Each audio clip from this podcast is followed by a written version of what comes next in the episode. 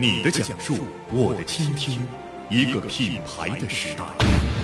你的思索，我的探寻，一个品牌的图腾。独特、创新、服务、坚持，大连品牌力量的见证。一品一世界，品牌访客一加一。本节目由大连市委宣传部、大连市质量技术监督局、大连广播电视台联合播出，播出频率 FM 九九一都市广播，每周日晚十八点到十九点，欢迎收听。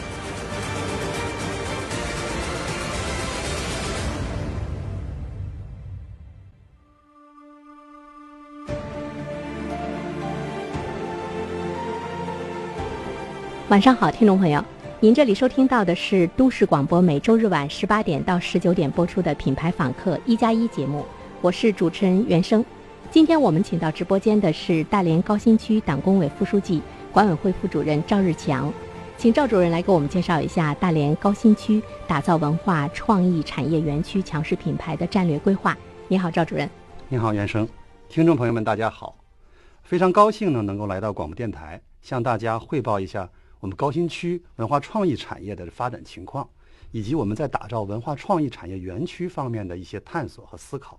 好的，那现在我们的这个高新区已经发展到了一个什么样的状况？呃，我们大连高新区呢，是一九九一年成立的首批国家级的高新区。嗯，目前呢，我们在全国一百四十六个国家级高新区的综合排名当中呢，位于第十五位。那么在东北地区呢，位列第一位。那么去年三月份呢，我们又获批创建了国家自主创新示范区。呃，从一九九八年开始，至今二十年来呢，我们以软件和信息服务业为主导产业呢，持续推进。那么积累了雄厚的 IT 产业的基础和人才优势，有一百一十多家世界五百强和行业领军企业呢，在高新区设立了软件研发和业务流程的外包中心。那么今年以来呢，我们按照市委谭作军书记的要求。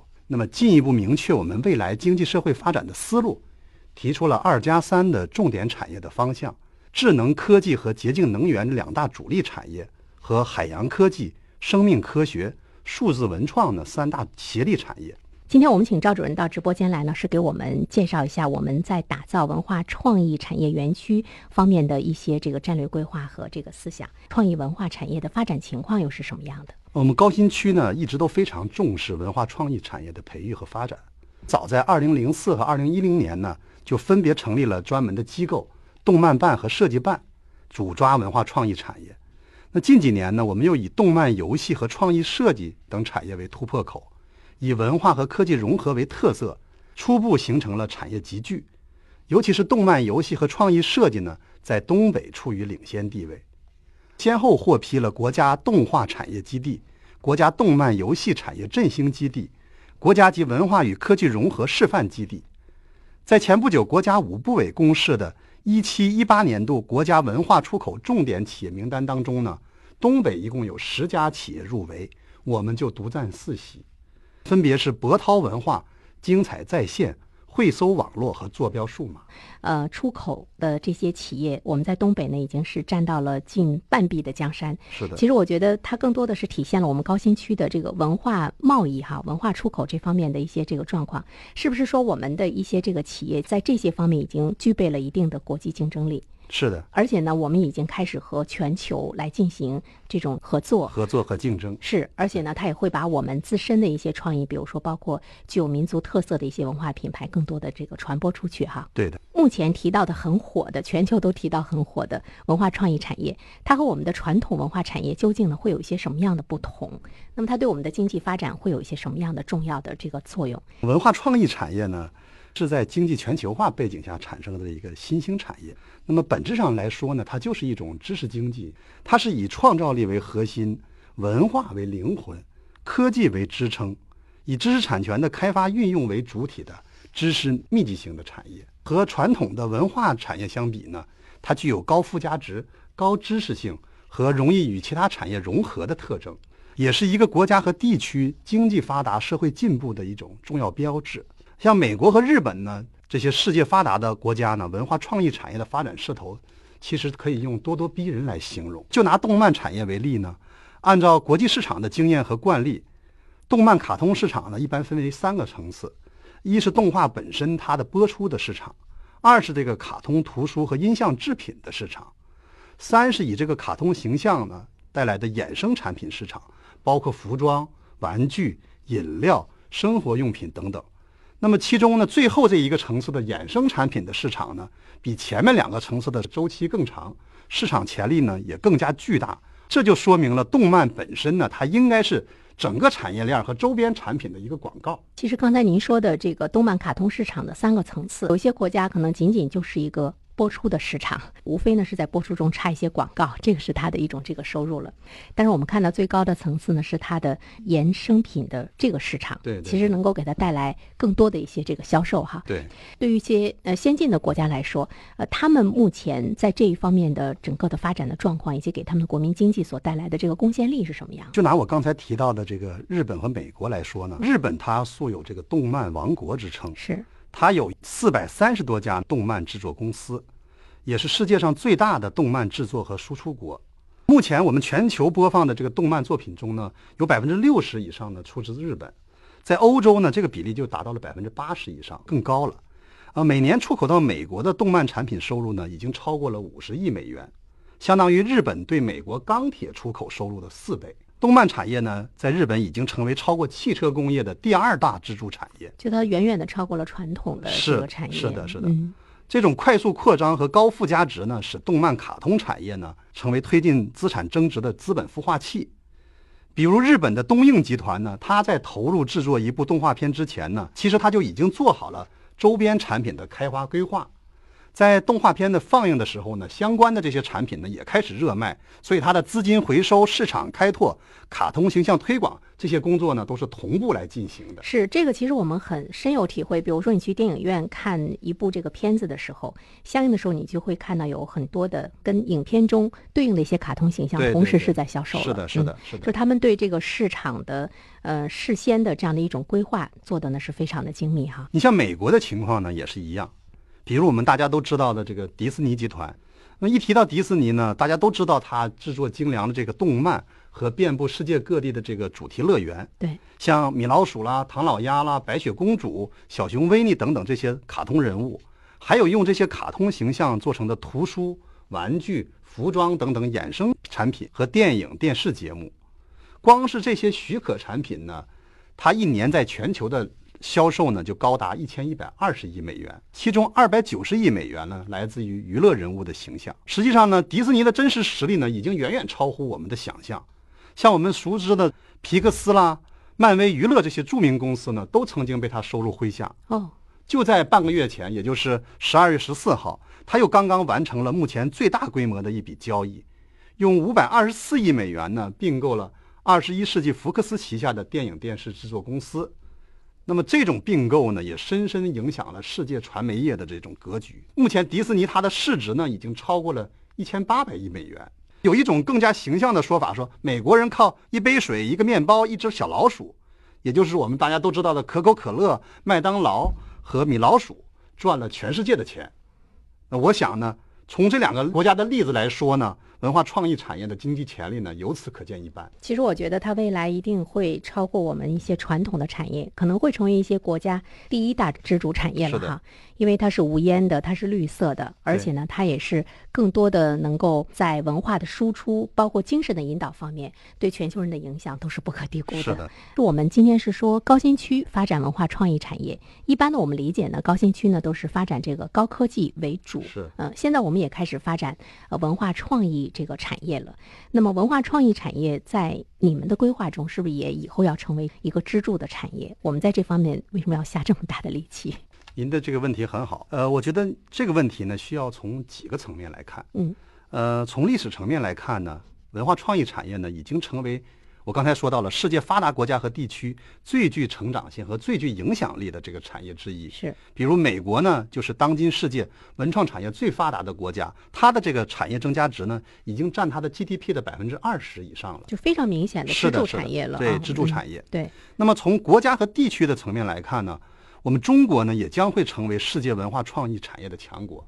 那么我们国家的“十三五”规划当中呢，也明确提出了要到二零二零年呢，将文化创意产业建设成为国民经济的支柱性产业。在党的十九大报告中呢，也明确提出了人民日益增长的对美好生活的需要。那么我个人理解呢，这种对美好生活的需要呢，将会更多的体现为精神和文化上的消费需要。是，所以中国呢，将会很快的成为文化创意产业的生产大国和消费大国。那么，地区和城市之间呢，正在全面的布局和加速的推进文创产业的发展。文化创意产业呢，一定会成为我们率先走向世界、影响世界。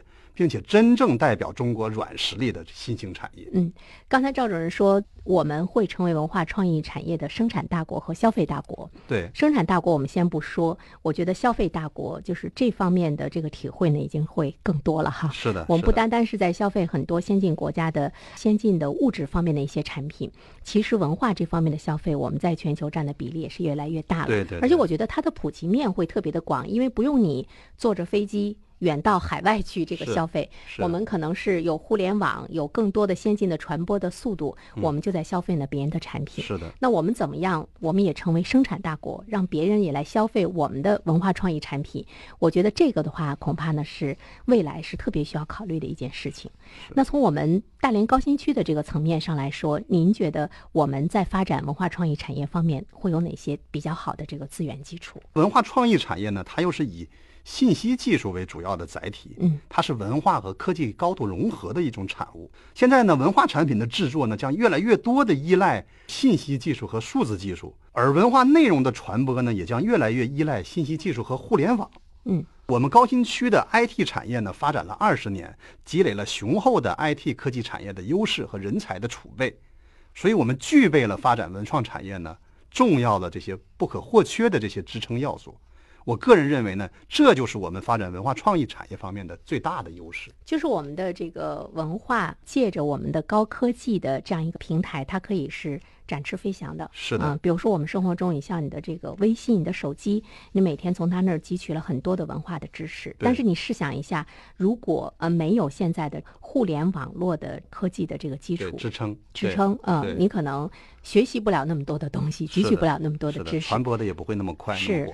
说到文化科技的融合，现在在我们现有的文化创意的这些企业中，是不是已经有的做得非常的优秀了？已经给它带来了非常好的一个市场的效益？啊，是的，有很多。嗯，呃，文化和科技融合发展呢，科技来助力文创企业和产业的成长，这个就是我刚才说的我们高新区的一大特色优势了。是。那么经过这些年的发展呢，我们有许多的企业呢，在新兴的文化业态领域呢异军突起。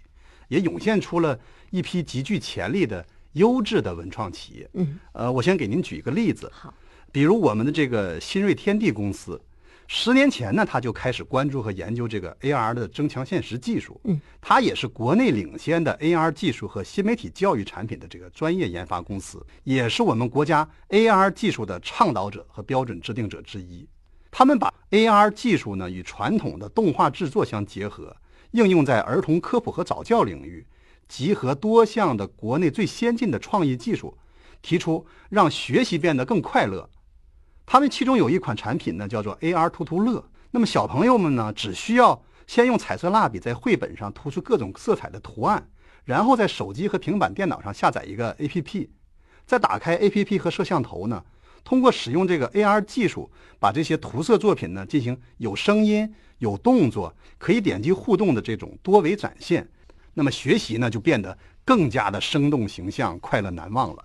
这个特别好玩哈！是的，刚才赵主任介绍，是不是我感觉我画了一只小鸟，我通过一些什么样的技术一点拨，小鸟就飞起来了？是的，是的，是这样的感觉，栩栩如生在你的面前。对对对，那孩子就太喜欢了。现在的市场情况是什么样的？呃，它这款产品呢？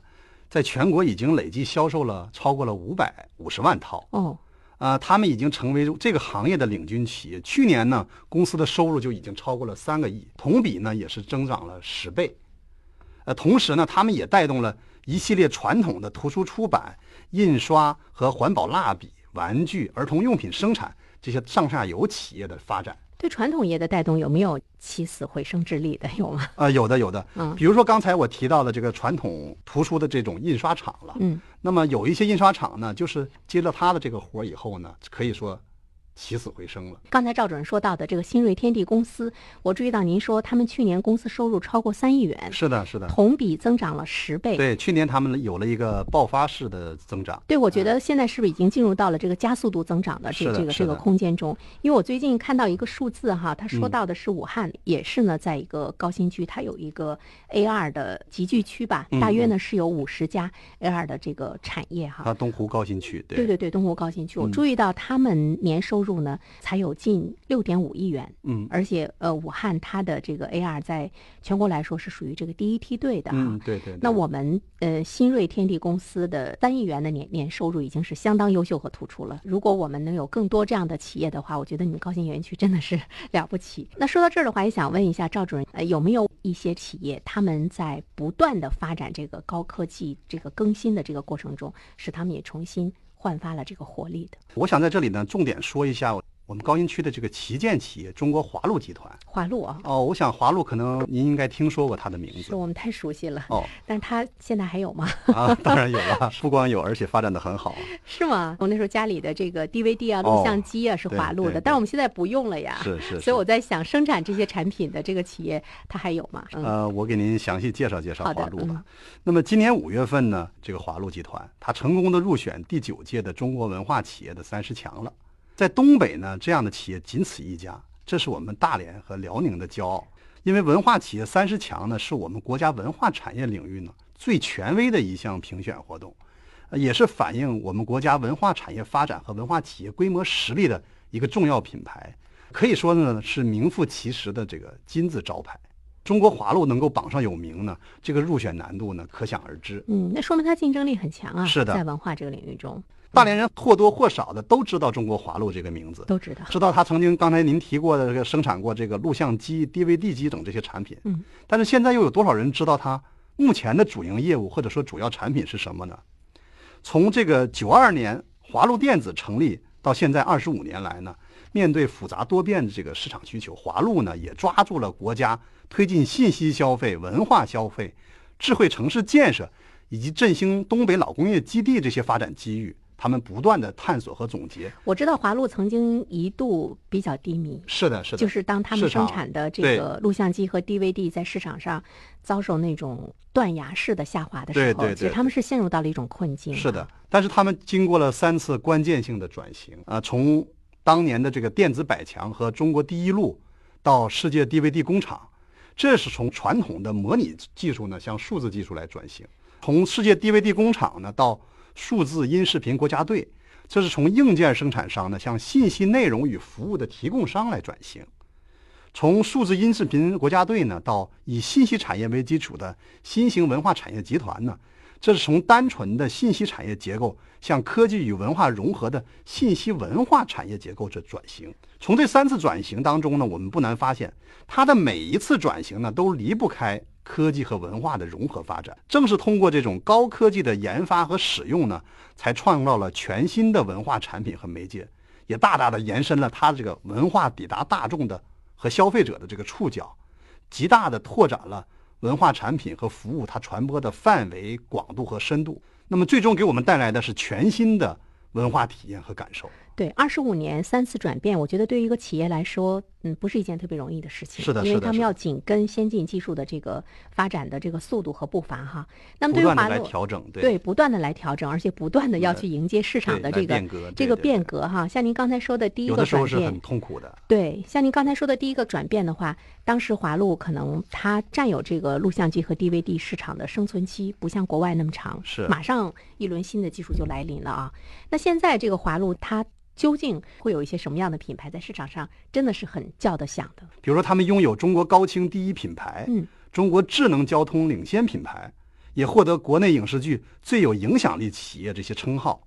他们还拥有呢，在海内外具有重要影响力的我们民族的文化品牌中国唱片，目前已经发展成为拥有了八十四家控股企业、两家上市公司、十五家参股企业的大型的科技文化产业集团。中国文化三十强，据我所了解呢，就是三十强，它对文化企业的入围评比的这个标准是很严格的，门槛很高的。以前我们说文化企业，可能我们更加注重的是它的那种社会效益，对，就是你向社会传播呀，承担起一定的社会责任。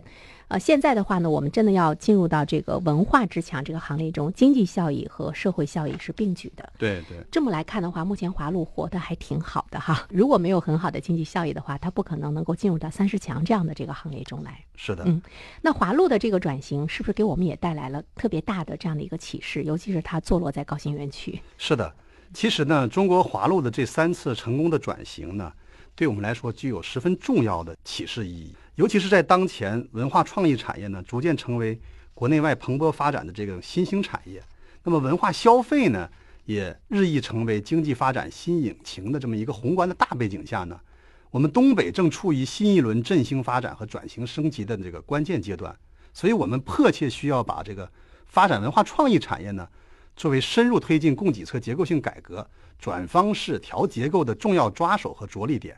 那么，持续激发文创产业发展的内生动力，加快实现新旧动能转换，打造呢新的经济增长极。嗯，华鲁给我们的启示呢，就是我们会觉得文化和科技的结合会越来越紧密。如果没有了科技的基础的话，文化传播的翅膀可能就没有了。是的，嗯。现代管理学之父德鲁克讲过这样一个故事：某地三个石匠在干活，第一个石匠说。我在混饭吃。第二个石匠说：“我在做世界上最好的石匠活儿。”第三个石匠说：“我在建造一座教堂。”我在建造一座教堂。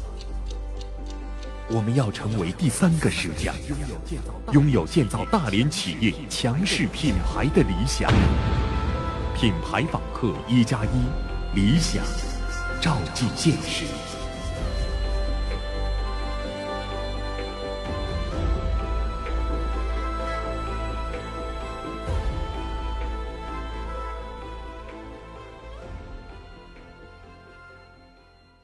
您这里收听到的是都市广播每周日晚十八点到十九点播出的品牌访客一加一节目，我是袁生。今天我们请到直播间的是大连高新区党工委副书记、管委会副主任赵志强，请赵主任呢来给我们介绍一下大连高新区打造文化创意产业园区强势品牌的战略规划。刚才赵主任跟我们比较生动形象地说了一下文化和科技的这个结合，在高新园区呢，这样两家突出的这个企业，据我们所了解，目前我们高新区的文化产业的业态集群的效应已经呢开始这个显现了。从高新区的目前发展的状况来说，我们已经形成了几大的这个产业的集群：动漫游戏、VR、AR 技术应用、工业设计。这三大主攻方向的文化创意产业已经成为全市的文化创意产业的这个集聚区。目前呢，这几大业态集群呢，都有一些龙头企业已经有了很好的这个引领作用。你比如说，在动漫游戏领域呢，目前我们已经在部分的这个细分市场上呢，占据了领先的地位。刚才我提到的这个坐标数码和博涛文化等公司的这个动漫制作水平呢，在业界就享有很高的声誉。比如说，坐标数码的品牌 XYZ 呢。他们成功的呢，从承担国际外包业务呢，转型成为这个原创动漫的制作、发行、品牌授权和衍生品开发于一体的这种原创的动漫企业。在文化出口方面呢，具有很强的这种优势和竞争力。一个是他们具有较强的动画制作的技术实力，参与了国内外多部的著名动画电影的制作，比如说《星河战队》《海贼王》《变形金刚》《创战记》《杀戮都市》等等。哦，他们都有参与，是的，是的。像我们比较熟悉变形金刚、海贼王什么的啊，都有我们大连的身影。二是呢，他们具有强大的新媒体发行能力。嗯，那么国际的动画公司呢，主动寻求和他们合作，把法国、英国、日本和东南亚等国家的这个精品动画片呢引进中国，并且在中国发行。其中呢，法国的动画片《小鸡 Jackie》呢，在全网的播放量达到了二十亿次以上。三是呢，具有很强的原创能力。他们把自己的原创动画片呢发行到全球的市场。四是他们具有较强的市场运作能力，他们对外投资项目，并且把项目呢外包给国外。最新出品的这个《跳跳鱼世界》呢，第一季全网播放量呢就突破了三十亿次。特别能够明显的感觉到，纵马书标它的这个原创力特别强。从外包到原创，它是需要勇气的。是的，是的。嗯，现在应该是已经尝到了市场的甜头了。对对对。呃，还有呢，金山集团呢，游戏板块叫西山居，他旗下的这个网游厂商叫精彩在线了。嗯，他们的研发经验呢，超过了十年，也是这个射击类游戏业内呢为数不多的国内自主研发的企业。那么在大连的团队呢，汇聚了精干的力量，规模已经达到了将近三百人，形成了端游、手游呢两大产品线体系的布局。其中，他们自主研发了国内第一款运营达十年之久的。FPS 也就是第一人称射击类端游，叫做《反恐行动》，那远销大陆和港澳台、北美、新加坡等海外十余个国家和地区。那么在东南亚地区呢，号称叫“国民第一网游”。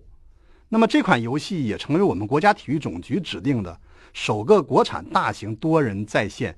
第一人称射击网游类电子竞技的项目，就是它的这个第一款运营了十年之久，在我个人看来真的是了不起的一个不可思议的，因为我们觉得这个领域竞争太激烈了，更新换代也很快。对，十年它还依然呢在市场上有有这么大的这样一个市场，其实本身的这个技术更新的速度和能力也也是很强，是吧？对的，对的。那么今年呢，他们又把他们的这研发经验呢移植到了手游上。他们和小米公司呢联合研发运营国内第一款采用虚幻四引擎的这个射击类手游，叫做《小米枪战》。那么玩家呢能够充分享受到第一人称视角的这种代入感。这款产品呢？也即将出口海外，他跟小米来进行合作哈。是是是。其实我们在采访很多企业的时候，他们都有一个特别深刻的体会，就是他们的这个运作和合作强强联手的话，其实能够给彼此带来更好的那种竞争力和更广阔的市场。金山本身老百姓都不是很陌生，因为它的实力是很大的啊。对。还有呢，会搜网络呢，它从事网游和手游是综合离岸运营已经八年多了。它承接的主要是日韩和台湾的这个游戏离岸运营业务。那么它的竞争力呢，主要表现在它是多语言游戏专业运营人才的长期培育、储备和运营的能力，是我们大连呢乃至国内为数不多的对日韩专业的游戏离岸运营企业。预计它今年的出口额呢就将超过千万美元。那么它还依托多年与海外大型游戏运营商合作的这种优势和经验。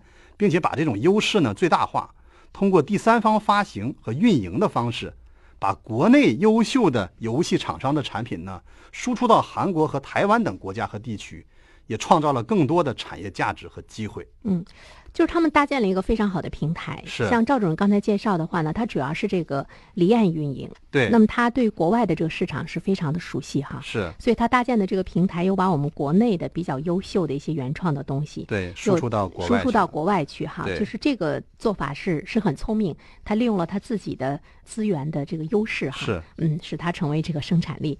那这些我们都是在。动漫的这个游戏的这个领域中，我们高新区比较有代表性的这样的一些这个行业，未来真的是不可估量。那刚才赵主任说，我们是有三个领域，第二个领域是 VR 和 AR。在 VR 和 AR 领域呢，刚才我已经介绍了新锐天地。是。那么博涛文化呢，是二零一五年它就在新山板的挂牌了。哦。它也是同行业唯一一家呢在国内资本市场挂牌的企业。它在动画和多媒体设计行业呢，国际知名度也很高。嗯。比如说，他们自主研发的三百六十度球幕飞行影院项目，它的技术水平呢是国内独有、国际领先。目前呢，已经落户了广州、成都、西安、重庆、杭州、张家界等十六个城市的众多的五 A 级景区和主题乐园。那么，它在我们大连的体验馆呢，去年八月也在老虎滩海洋公园呢正式开业。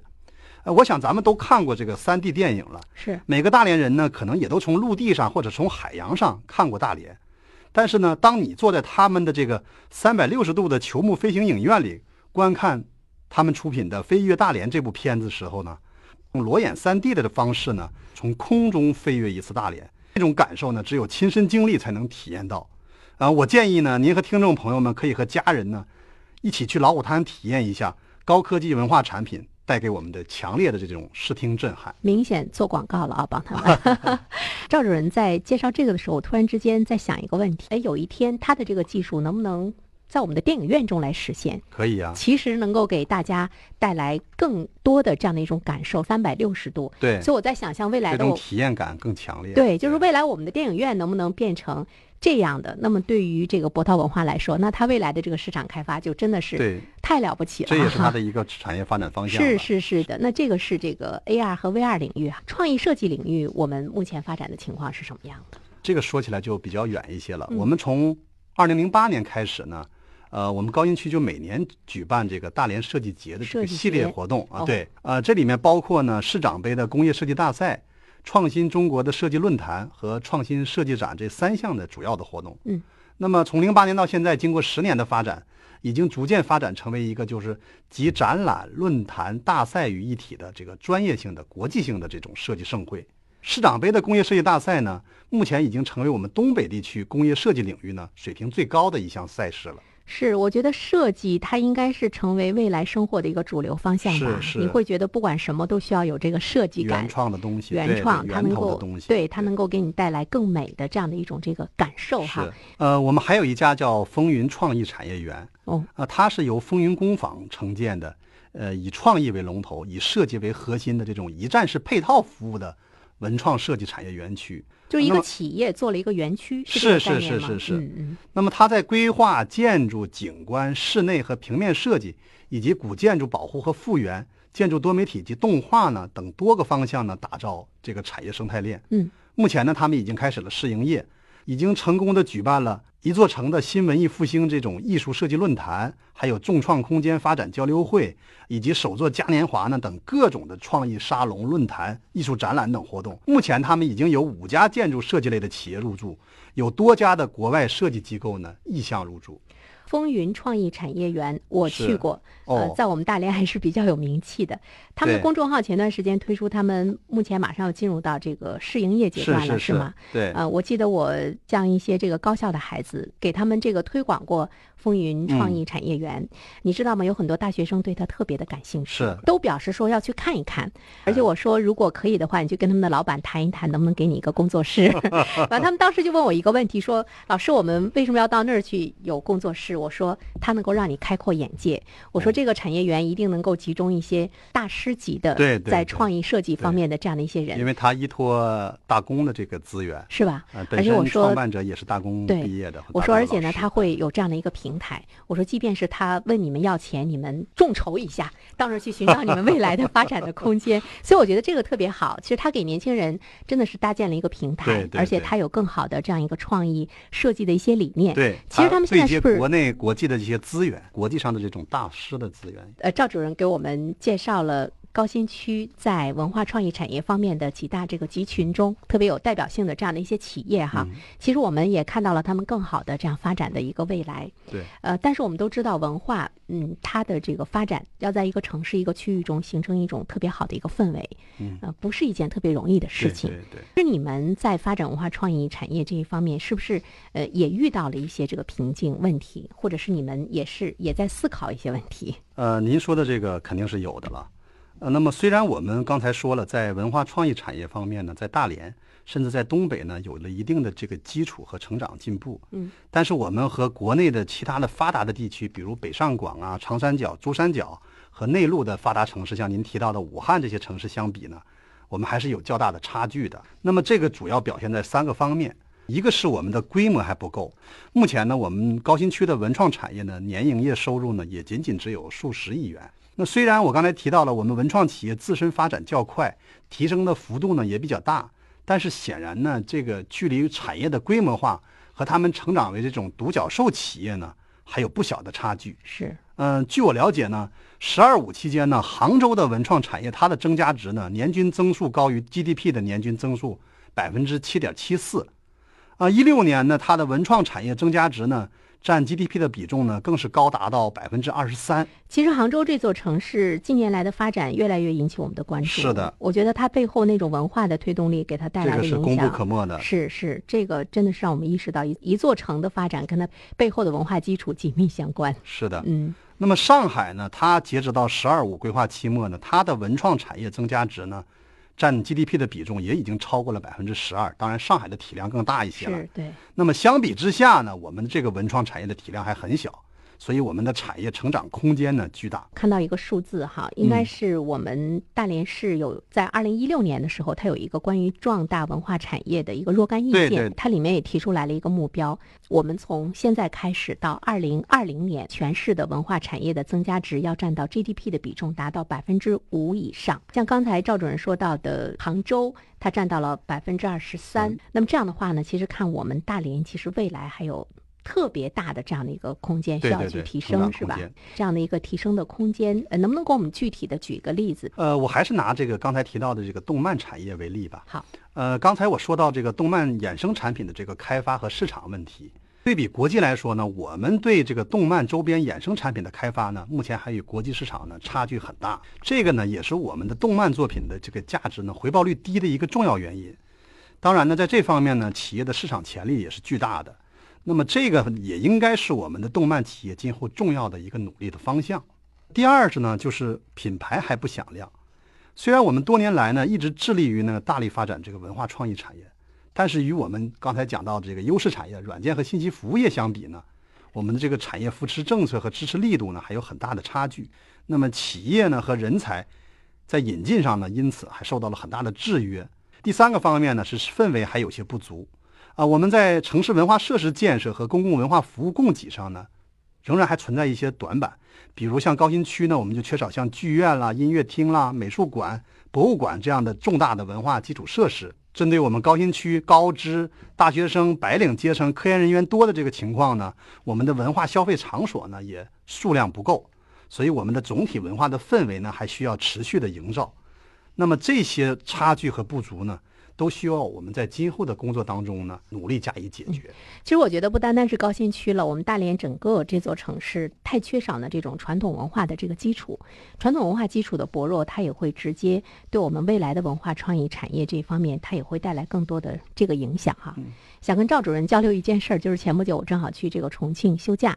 街边慢走的时候呢，我就看到一家书店，规模不是很大哈、哦就就进去了。那是一个周末，我就注意到，即便是在重庆这样的一座城市，在一个中等的书店，他们竟然有一个小型的剧场。那天呢，正在演一场话剧，哦话剧呢是对外收票的，而且我看到里面基本上呢这个是爆满。于是我就在想，就是在这样的一个规模的书店中，它有小型的话剧场，并且还有这样的一个市场。嗯其实这个里面让我们看到了这个氛围是很重要的，营造这种氛围，或者是是大家本身有没有这方面的这个消费力哈？对这一点可能是其实它就是一种这个以书为媒介的一种体验空间了。大家对这个的需求呢是非常旺盛。一个书店，它要把这个做下去的话，它首先要考虑到说大家有这方面的消费需求，对，是吧？对那我们大连怎么样来营造这方面的这个消费的需求，引导它的消费需求？你像我上周去听一场新年音乐会，我们当时在二楼，后来我们就转移到一楼了，你知道为什么吗？哦为什么因因为我觉得一楼都没有坐满，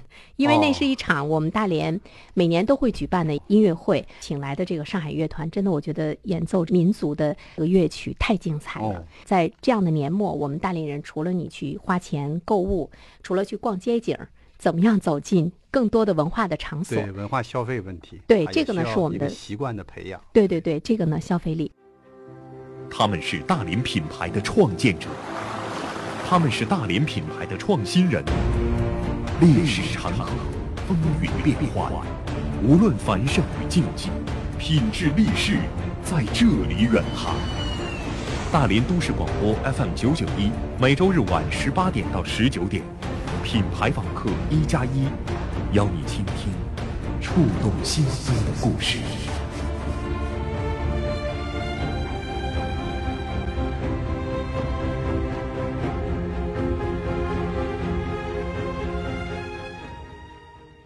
您这里收听到的是都市广播每周日晚十八点到十九点播出的品牌访客一加一节目，我是袁生。今天我们请到直播间的是大连高新区党工委副书记、管委会副主任赵志强，请赵主任呢来给我们介绍一下大连高新区打造文化创意产业园区强势品牌的战略规划。从我们高新区的角度上来讲，我们怎么样去解决您刚才谈到的这些差距和不足？就是你们的思考点是什么？面对我刚才提到的这些问题呢，呃，怎么样保持我们文创产业发展的这个良好的态势？这也是我们一直在思考和探索的这个问题。究竟哪些因素影响文创产业的发展？在这个问题上呢，国内外的学者呢研究的这个比较多啊。美国的区域经济学家呢，佛罗里达呢，他通过对美国一百二十四个人口超过百万的城市的这个统计数据分析以后，他提出了一个著名的三 T 理论。他说，文创产业的发展呢，主要受到三个关键因素的影响。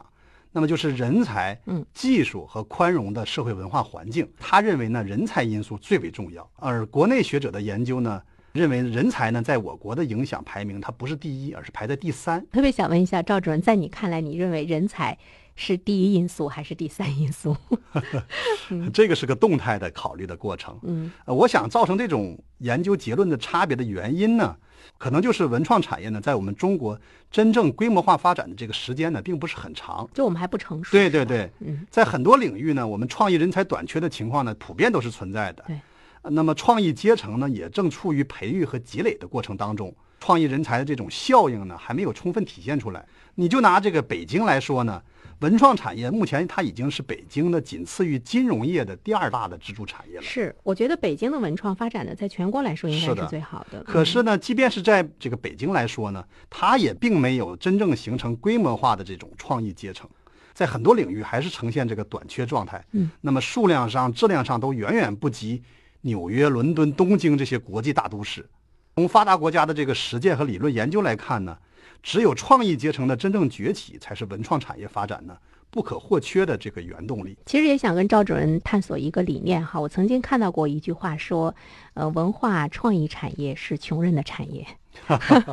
当时我看到这句话的时候，我在想，哎，它为什么是穷人的产业呢？但是我在想，就是这个穷人，他一定是有一个定语的，他是聪明的穷人的产业。是因为您一开始给我们解释文化创意产业它的这个概念的时候，我个人的最深刻的理解就是，只要你有一颗特别这个灵活、有智慧的这个大脑，你就能产生创意，是吧？对对对，你就可以去传播文化，对。意创新，对。对我觉得在现今来说，它应该是带来了更广阔的这个空间，是吧？我觉得文创其实，在某种程度上来说，它应该是由小规模逐渐逐渐的发展起来的，壮大起来的成长啊、它一开始它应该是很脆弱的，是吧？是的，在这个脆弱的发展的过程中，就是政府的这个政策，它是不是很重要？对，政府的政策和城市便利的基础和配套设施呢，也是影响文创产业发展的关键因素。政策的支持或者政府的功能呢，在文创产业发展中的作用力度呢，会越来越强。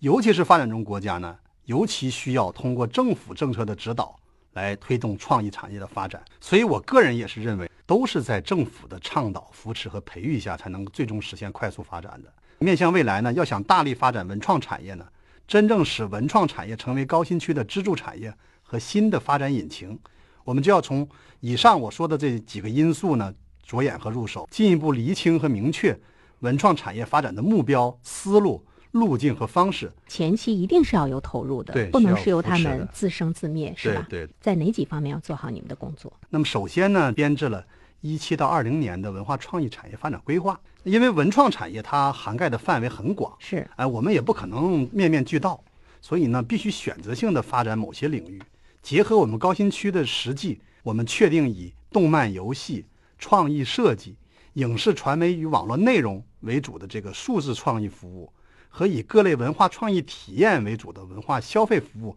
两大类四个领域为重点，培育我们具有比较优势和区域竞争力的文创产业集群和产业链条，使这个文化创意产业呢，真正成为我们高新区最具特色的主导产业之一。呃，那么我们会有什么样具体的政策，会使您刚才的这些这个规划落地开花？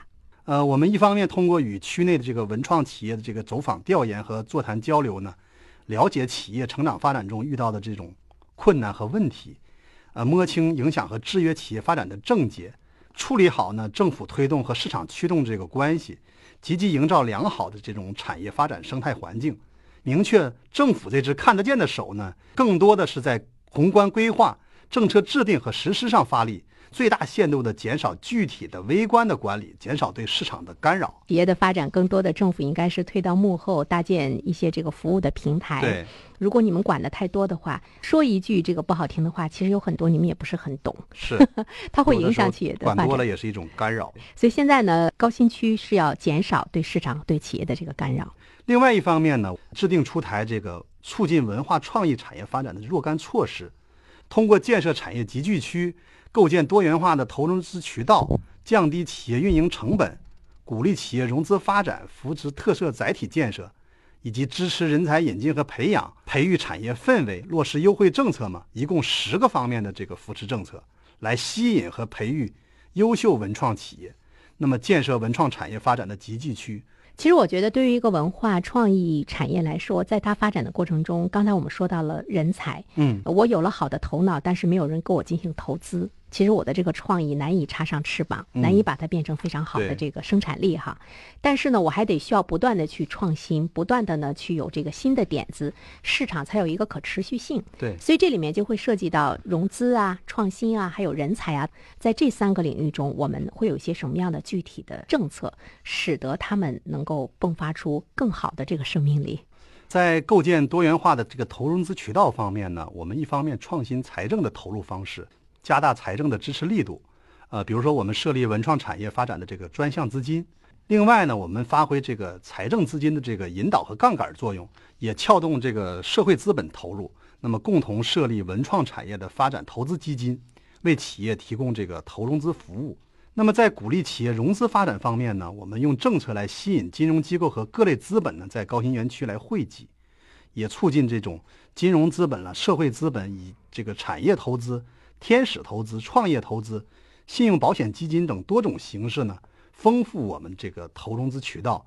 那么，投资文创企业，这里面其实我们就会看到政府怎么样去带头。我们首先有财政的投入，嗯，之后呢，我们怎么样再把一些有钱的机构，对社会资本、社会资本、来金融机构再给吸引来。其实你们是在服务于文创企业，对，其实你们是在帮助呢这些文化创意的企业和人才，让他们能够很。顺利、方便、低成本的找到这个融资，这个里面你们是要下很大的功夫的，对吧？是，嗯，因为钱它是朝着增利的这个方向，你还要给它带来希望，价值实现嘛。这个是融资。那么在创新这个方面呢？呃，在创新方面呢，我们主要是支持企业为主体、市场为导向、技术为支撑呢，加快这种文化内容。以及创意设计、核心技术等方面的创新，哦，发挥这种高新技术它对内容创作、产品开发和模式创新的支撑作用。我们通过这种啊研发费用加计扣除和后补贴，以及知识产权、高新技术企业和研发中心奖励这些措施呢，实施落地。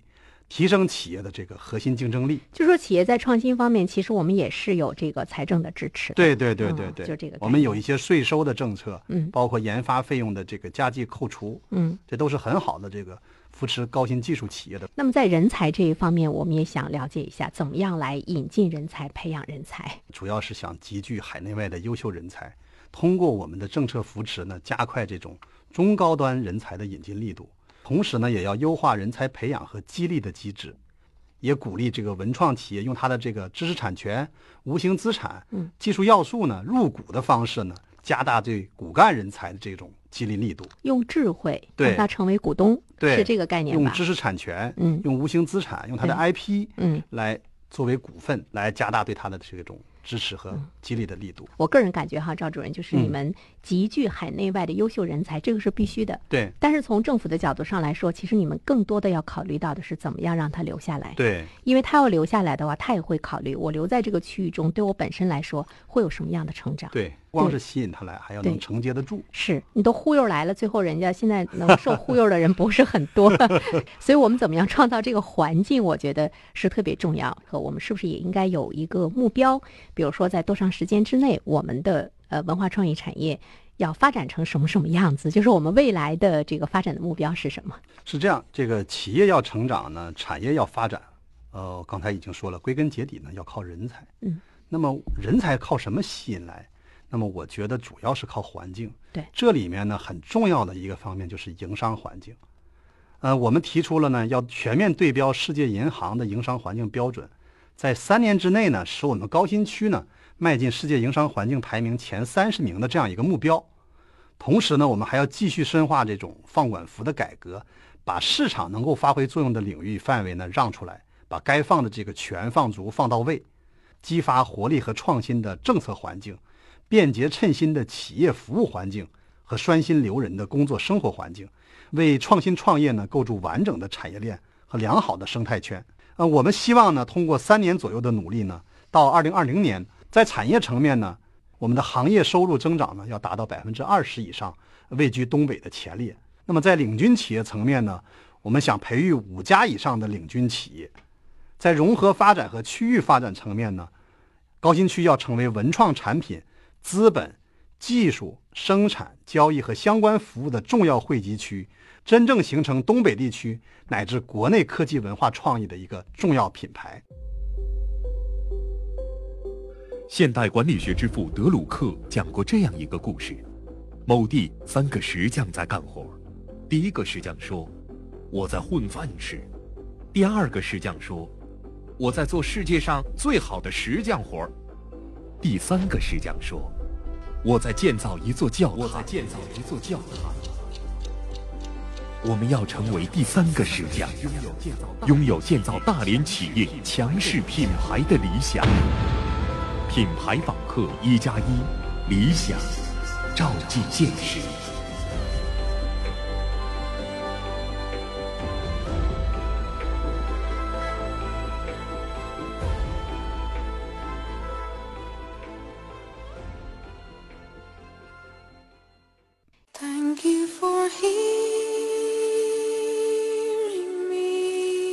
您这里收听到的是都市广播每周日晚十八点到十九点播出的品牌访客一加一节目，我是袁生。今天我们请到直播间的是大连高新区党工委副书记、管委会副主任赵志强，请赵主任呢来给我们介绍一下大连高新区打造文化创意产业园区强势品牌的战略规划。刚才我们说了很多，嗯，我觉得一座城市哈，一个区域发展文化创意产业。是他们未来的一个主要的竞争力。呃，我们会经常谈到一些国家，比如说美国，呃，它的那种强势的文化的传播力。我们会经常谈到美国大片，甚至于呢，你可以感受到它传播的那种文化的理念给你生活的影响。我记得在我们的文化界，大家曾经呢也是在这个呼吁哈，或者是在担心说这种外来的文化的价值的这个侵入，比如说美国价值观，还有什么什么价值观，它会给我们带来一些什么样的影响？我们甚至于呢在呼喊说我们的传统文化到哪里去了？我们的一些传统的价值观，我们一些传统的价值理念到哪里去了？其实更多的是别人没有剥夺你，更主要的就是我们的传播力不够，我们没有形成特别强的竞争力。那么未来呢？国家之间的竞争，城市之间的竞争，就是你文化价值输出的这样的一种竞争。对于高新区来说，呃，他们有着非常强的高科技的基础，有了技术的基础，才能够呢使我们的文化价值的这个传播插上腾飞的翅膀。希望大连高新区在未来打造文化创意。产业园区强势品牌这一方面，能够呢给我们带来更多的丰富的想象力和自豪感。就像刚才赵主任说到的，我们要形成东北地区更具特色的文创产业示范基地，乃至国内科技文化创意的重要的这个品牌。呃，我们有信心呢，在市委市政府的这个正确领导和大力支持下，撸起袖子加油干，推动我们高新区文化创意企业和产业的快速发展，为大连建设两先区。和东北亚科技创新创业创投中心呢，做出我们新的更大的贡献。好，听众朋友，今天是十二月三十一号，也是我们节目的最后一期，请赵主任来给我们做一个收官之作哈。啊，我们一直在谈品牌，在这个节目中，我们可以说谈了半年的品牌、企业的品牌战略、政府的品牌战略、城市的这个品牌战略。我想说，品牌后面其实就是文化，不管是什么样的一种形态的品牌。它背后呢，最终竞争的呢就是文化的竞争。今天高新区来跟我们谈他们的文化创意产业园区的强势品牌战略规划，他们有着非常强势的科技的翅膀。我觉得未来我们可能都要搭乘了这个科技的平台，才能让我们的文化的理念传播的更深更远。新年之际，邀请赵主任给我们收音机前的听众朋友说几句新年的祝福吧。呃，再过几个小时呢，二零一八年的新年就要到了。那么在这里呢，我也祝愿听众朋友们新年快乐，万事如意，也真诚的欢迎大家到高新区兴业发展。谢谢大家。好，再一次感谢赵主任做客我们的直播间，也祝你新年快乐。我们再会。谢谢。